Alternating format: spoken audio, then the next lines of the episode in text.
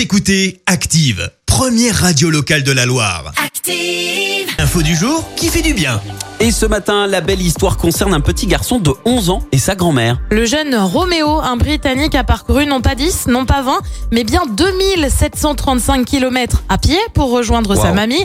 Alors je m'explique, toute la famille vivait en fait à Londres avant de déménager à Palerme, en Italie, il y a un an. Et avec l'épidémie, il était impossible pour le jeune garçon de rendre visite à sa grand-mère. Après un an d'attente, il a décidé un jour d'aller la voir, accompagné de son papa. Alors c'est vrai, l'avion, ça aurait été plus pratique, plus rapide, mais Roméo a proposé à son père de faire le voyage à pied. Ils sont partis fin juin.